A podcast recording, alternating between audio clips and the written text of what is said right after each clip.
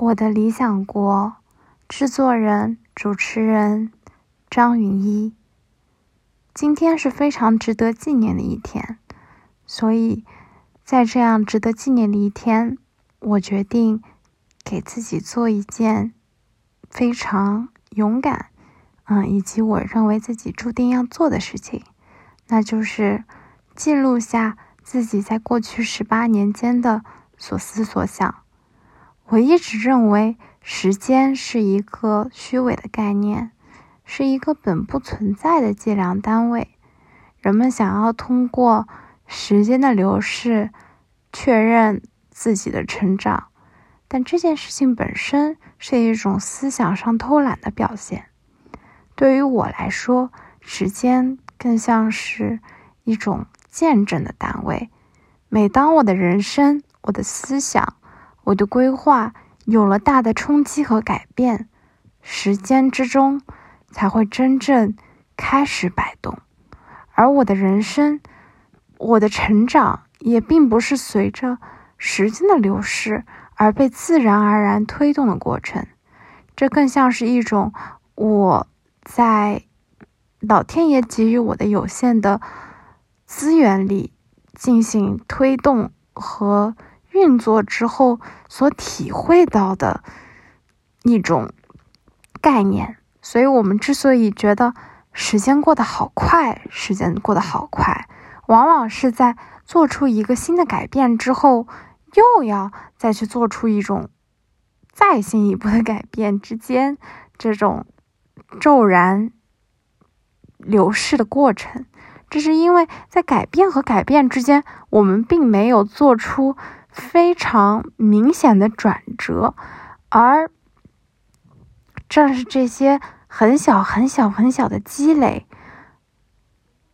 让我们一点一点推动到了新的转折。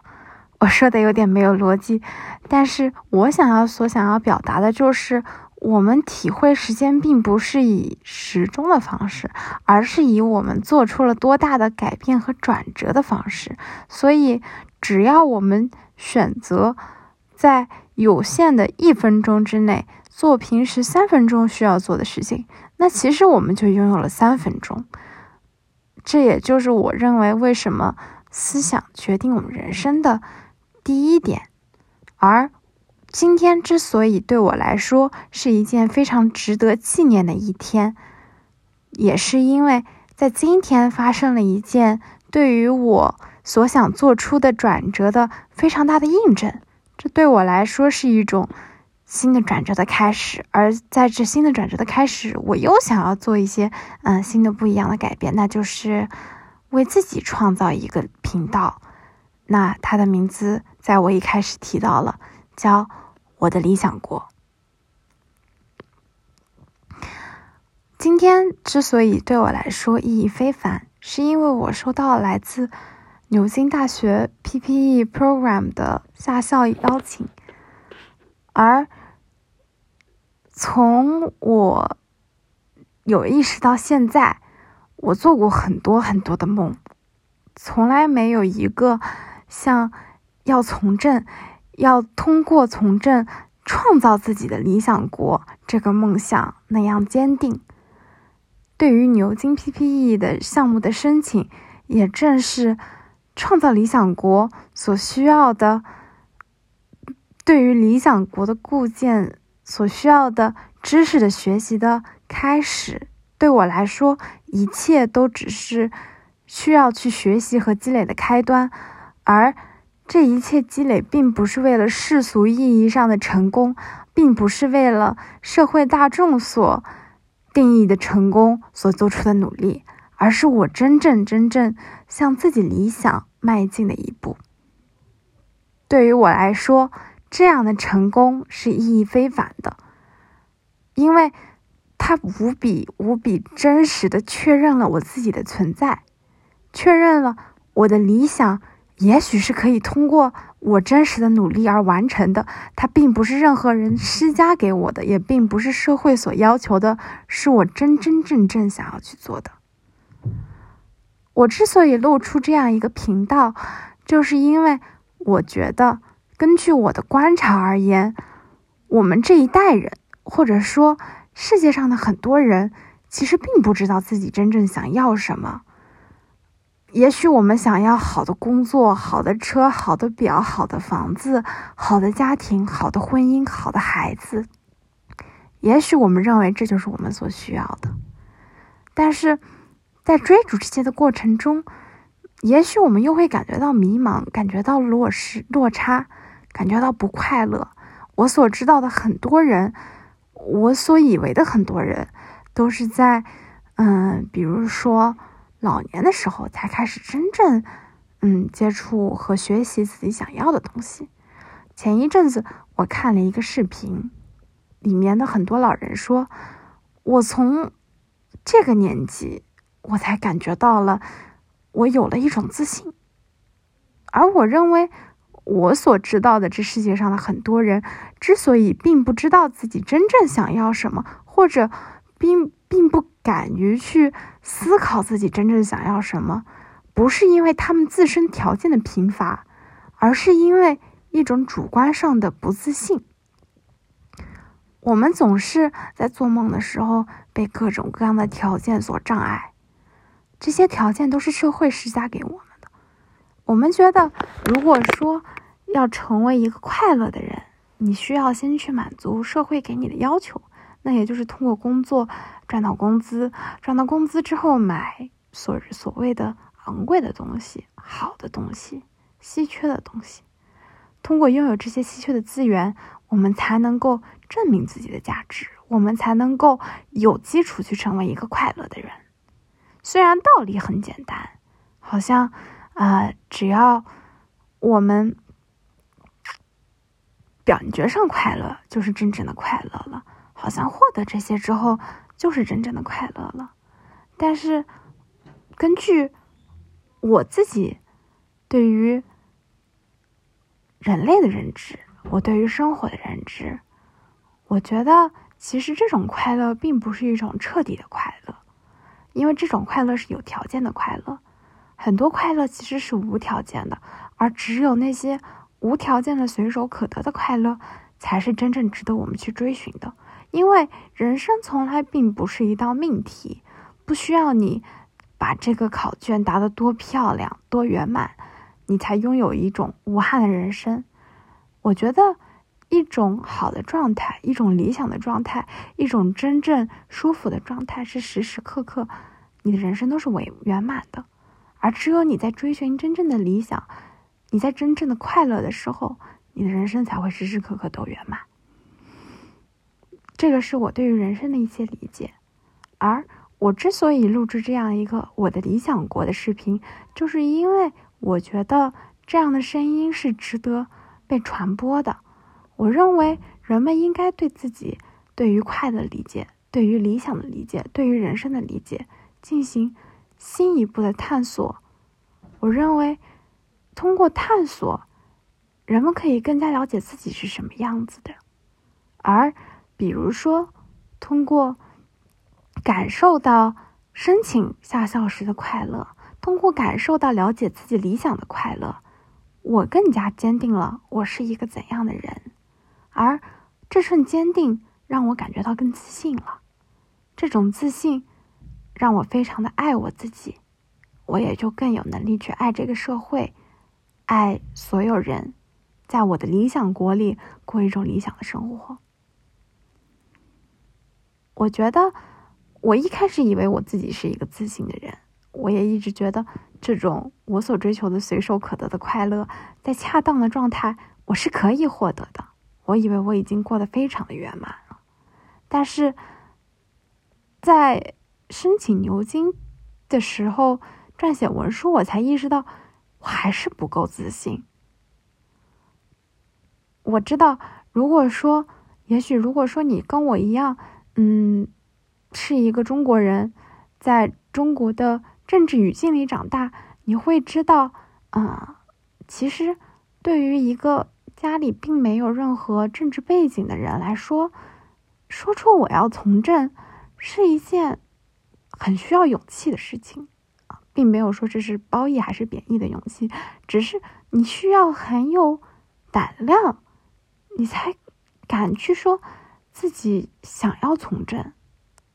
即使在认为自己这么勇敢之后，我也还是在前不久才刚刚意识到，原来自己有这样的理想。其实我并不是才意识到，而是我在前不久才真正的敢于说出口。而似乎虽然对于社会的贡献，虽然渴望投身于这个社会，一直在我的潜意识里。真正说出口，却需要很长很长一段的距离，而把这样说出口的愿望，见付诸于行动，又是一段漫长的长征路。我意识到了，在这个过程中，自己是多么的无知和胆小，而在意识到自己胆小和无知之后，我变得更加勇敢了。我认为人就是不断在解构和重新认识之间，自己之间变得更加自信，变得更加爱自己的。所以，为了为了更加自信，为了获得真正的彻底的快乐和思想上的自由，我们必须先解构自己。但是，如果说我们没有解构自己的勇气，我们一辈子都会跟着社会的要求随波逐流，我们都会认同社会中投射出来的自己，而非真正的自己。我们都不会渴望自己心中真正想要追寻的东西。也许我们可以渴望，但为时已经太晚。所以在十八岁的时候，我想要做出这样一个频道，我想要把我所认知的世界、我所认知的自己、我所认知的勇敢、爱、自信这些人类生来应有品德进行进一步的剖析。而我相信。这个世界需要这份勇气，需要这份自以为是的，嗯，盲目的自信。我相信，如果说每一个人都有勇气去提出自己对于世界的见解，如果每一个人都有勇气在一样的社会里过着一种不一样的生活，那这个世界一定会变得更加美丽，因为这个世界是我们眼睛的投射。我们是一个圆满、美丽、自信、勇敢、充满爱的个体的话，那这个世界真的会成为一种我的理想国，以及所有人的理想国。嗯，现在说了这么久，我想要先从我自己说起，因为像我刚才说的。认识这个世界的第一步，永远就是认识你自己。而只要你足够认识你自己，这个世界将对你来说不再是一个。我想要成为一名政治家。我知道，我从小到大 听过很多很多的梦想，我听过很多很多梦想中的职业：银行家、律师、医生，嗯，公务员、老师。我听过各种各样的职业，但是我从来没有一个人听过一个人，一个中国的人说出我死后想要当一个政治家。其实，在于西方世界里，想当一个政治家是一件很正常的事情，每个人都有权利，或者说，嗯，只要你有意愿，你都可以参加市场啊、市市长啊、委员等等的竞选，不需要你有什么怎样的背景。当然了，嗯，你最后如果想要成功。当然，你肯定还是需要很多先决的条件的。但是，嗯，成为一个政治家其实并不是一个那么遥远的事情。你可以开始它，不论结果怎样，你总归是有这样一个机会。你也，嗯，可以当众的把它说出来。但是在国内，我们好像并没有认为世界上有这种政治家的存在，只有官员，只有。委员只有领导，只有公务员，但是并没有政治家。有好的官员，有不好的官员。这里的好坏就是啊，根据他贪不贪污啊，对人民的生活好不好啊，怎样怎样，一步一步的条件来剖析的。而政治其实对于人民来说非常的遥远，我们不爱谈论政治。我们甚至会忌讳谈论政治。我们认为政治对我们来说像是伏地魔一样，它很强大，但是当你谈起它的时候，你总觉得它好像就在那里看着你，以一种敌意的方式。而在我的理想国中，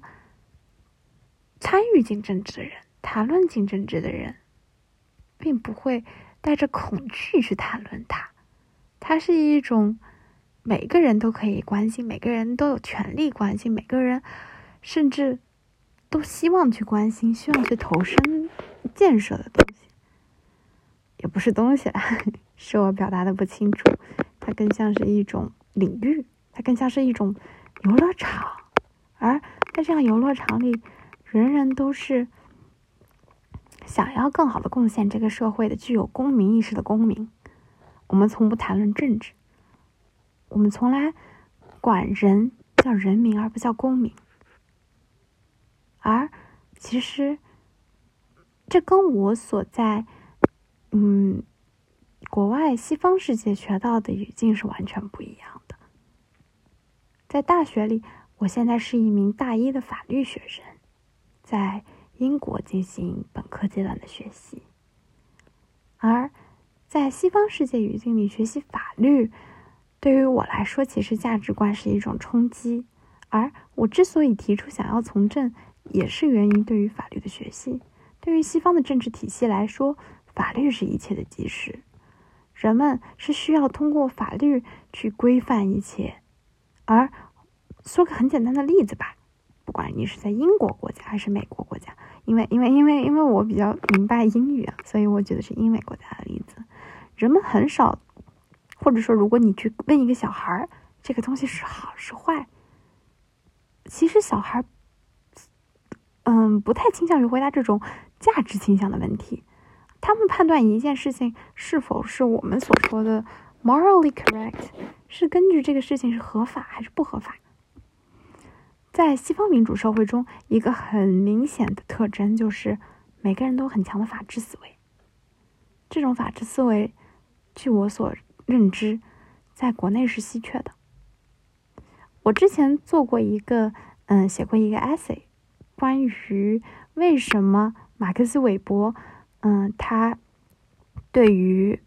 西方社会的经济和法治之间做出的关系的模型假设在中国行不通。啊，那在这篇 essay 里，我举出了中国社会的明显特征啊。以及他和韦伯的学说的冲撞。中国是一个关系社会、人情社会，我们对于法律是避而不谈的。我们并不会那么纠结这件事情合法还是不合法，因为对于我们来说，我们有一种骨子里面，嗯，对于规则的恐惧感。我不知道，我这里说我们是否合适。如果你认为，嗯，我这样子笼统的概括是错的，你可以指出，因为至少在我的学我的研究中，这个因为中国的关系社会以及根深蒂固的儒家文化，我们通常以道德标准来，呃，规范自己，道德标准、伦理关系，而非法律，而中国的商人其实。他们在和经济发展有关。虽然中国的经济一直是西方世界所认为的啊奇迹，或是无法用西方的语境与学说解释的一个这样一个动态的一个发展，但是，嗯，其实中国的商人和韦伯的学术不同的是，他们比较倾向于用关系来解决自己在商业实践中遇到的问题，而。嗯，中国的经济发展其实很大一部分程度上来说是，呃，建立在裙带关系啊、人际关系的基础上，而非对于法律的依赖和对于，嗯，案件制裁的依赖。也许我这样说有一点，有一点不合逻辑，就是不是很有逻辑，因为，嗯，我都是随口一说，但是就是希望，我现在这样子在说有。很好的表达出我的观点。我所想要表达的就是在这样一个以儒家学说君君父父这个臣臣臣臣子子家国社会呃家国天下的这样一个嗯概念里，我们很少有法律的这样一个概念，而其实我们的这种儒家观念还和这个秦朝时间的这种统治，嗯，这种权力模式相辅相成。第一，我们倾向于，嗯，家庭以家庭啊、社会啊等小的这种单位进行交集，这是其一。法律对我们来说是很遥远的一件事情，这是其一。其二是，嗯，我们对于权力也是本质上有一些恐惧的。啊我们认为，呃，法律这件事情代表着某种公权，而这种公权力是非常有风险的，啊，这样一个机构。而司法机构，这个你打一场官司又耗时又耗又耗钱，然后还不一定赢啊。我们都崇尚以和为贵，以和为贵，其实就是避免了这种司法的。嗯，诊断能庭外和解就庭外和解，不要呃旁那句话怎么说来着？呃，惹是生非。对我们对于是非是非常的在乎，我们对于和平和谐啊，所谓的这种关系的和睦是非常的看重的。总觉得，哎呀，我们如果去了这个嗯法庭上面，第一是。这是一种公权，我们对于公权，我们我们对于法律，因为不了解，所以我们是不信赖的。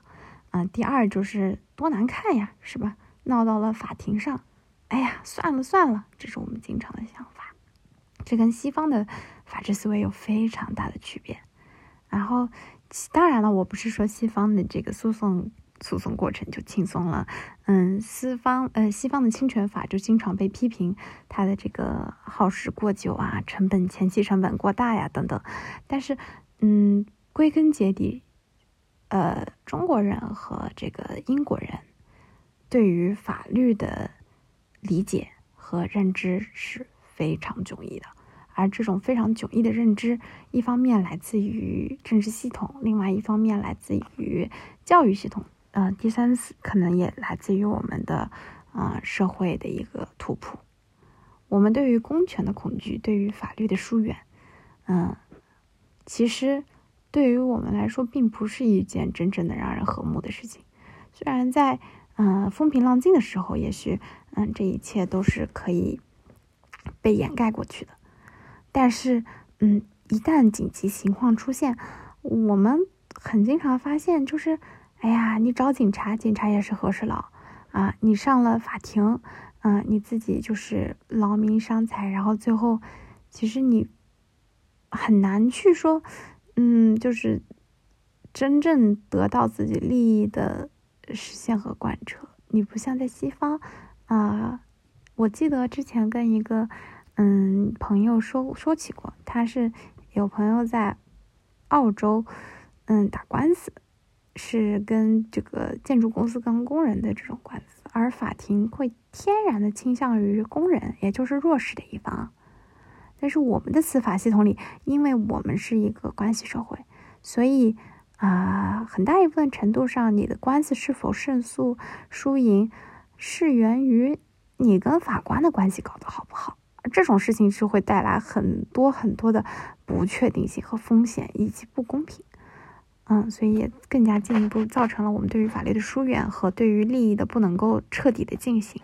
对于法律的疏远，也体现在对于政治的疏远里面。其实，嗯，根据西方的逻辑，一个政治系统之所以可以健康的运行，很大一部分程度，基本上它的或者说它基石就是一个健全的法律，嗯，或者就是议会系统。当然，议会系统也是根据有法律啊等等所保障的。但是在于，呃，国内的环境来说，啊，我之前听过一句话，就是在法律抵不过党章，然后我也想说，判决抵不过人情，啊，就是，嗯，在这样一个关系社会里，人们非常难真正的。呃，实现和防护他们的切身利益，甚至在这些利益不在紧急时刻被触犯到的时候，人们很难意识到他原来是有这样的权利和权益的。而我想要通过嗯，政治运动不是政治运动，这些话说出来很危险。我想要，我想要从政，也就是想要提升人们对于自己权益的认知，希望人们知道，我们是可以通过法律解决一些这样的事情的。啊，我想要通过这样的一个大的一个政治体系，告诉人们这一点，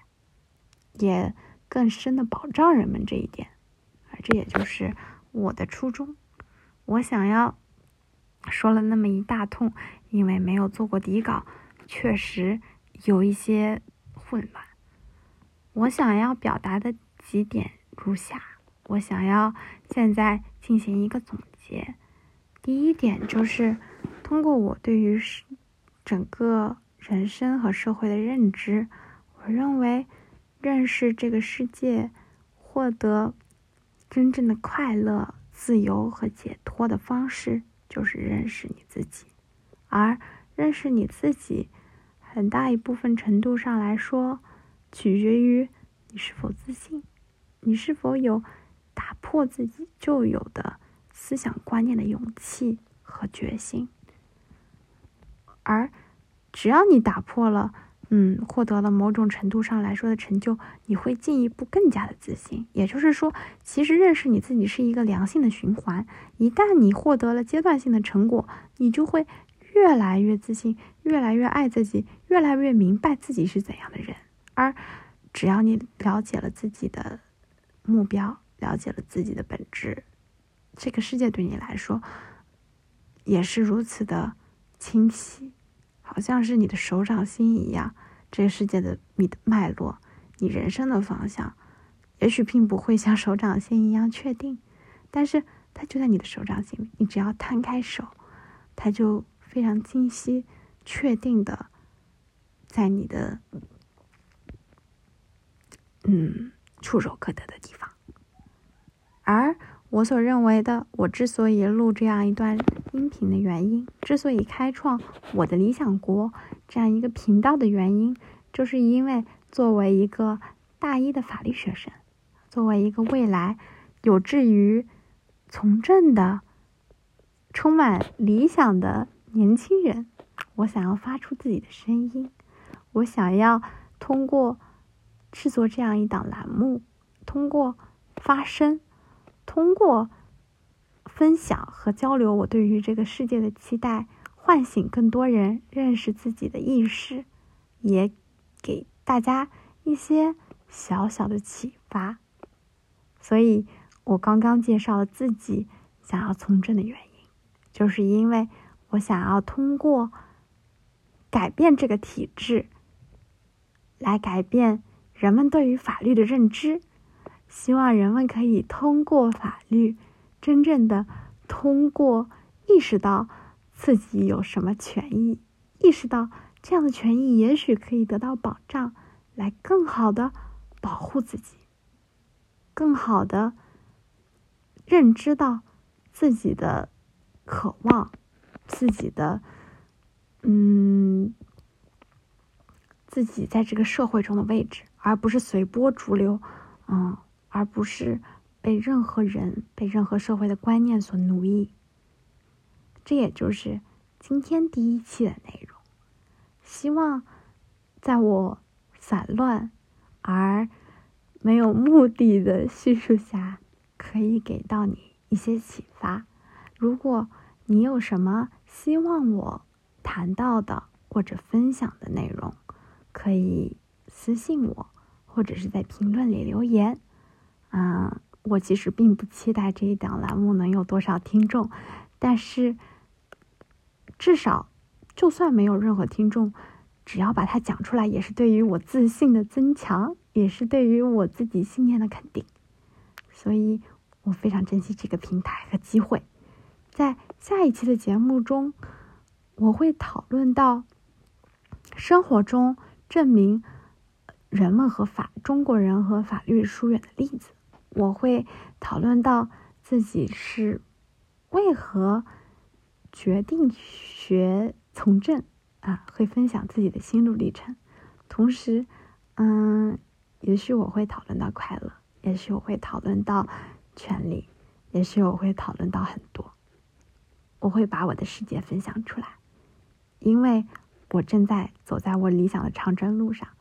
所以我的世界是一是一个正在搭建的理想国。欢迎来我的理想国里做客，期待下一次，嗯，听音如雾。再见，祝你今天愉快。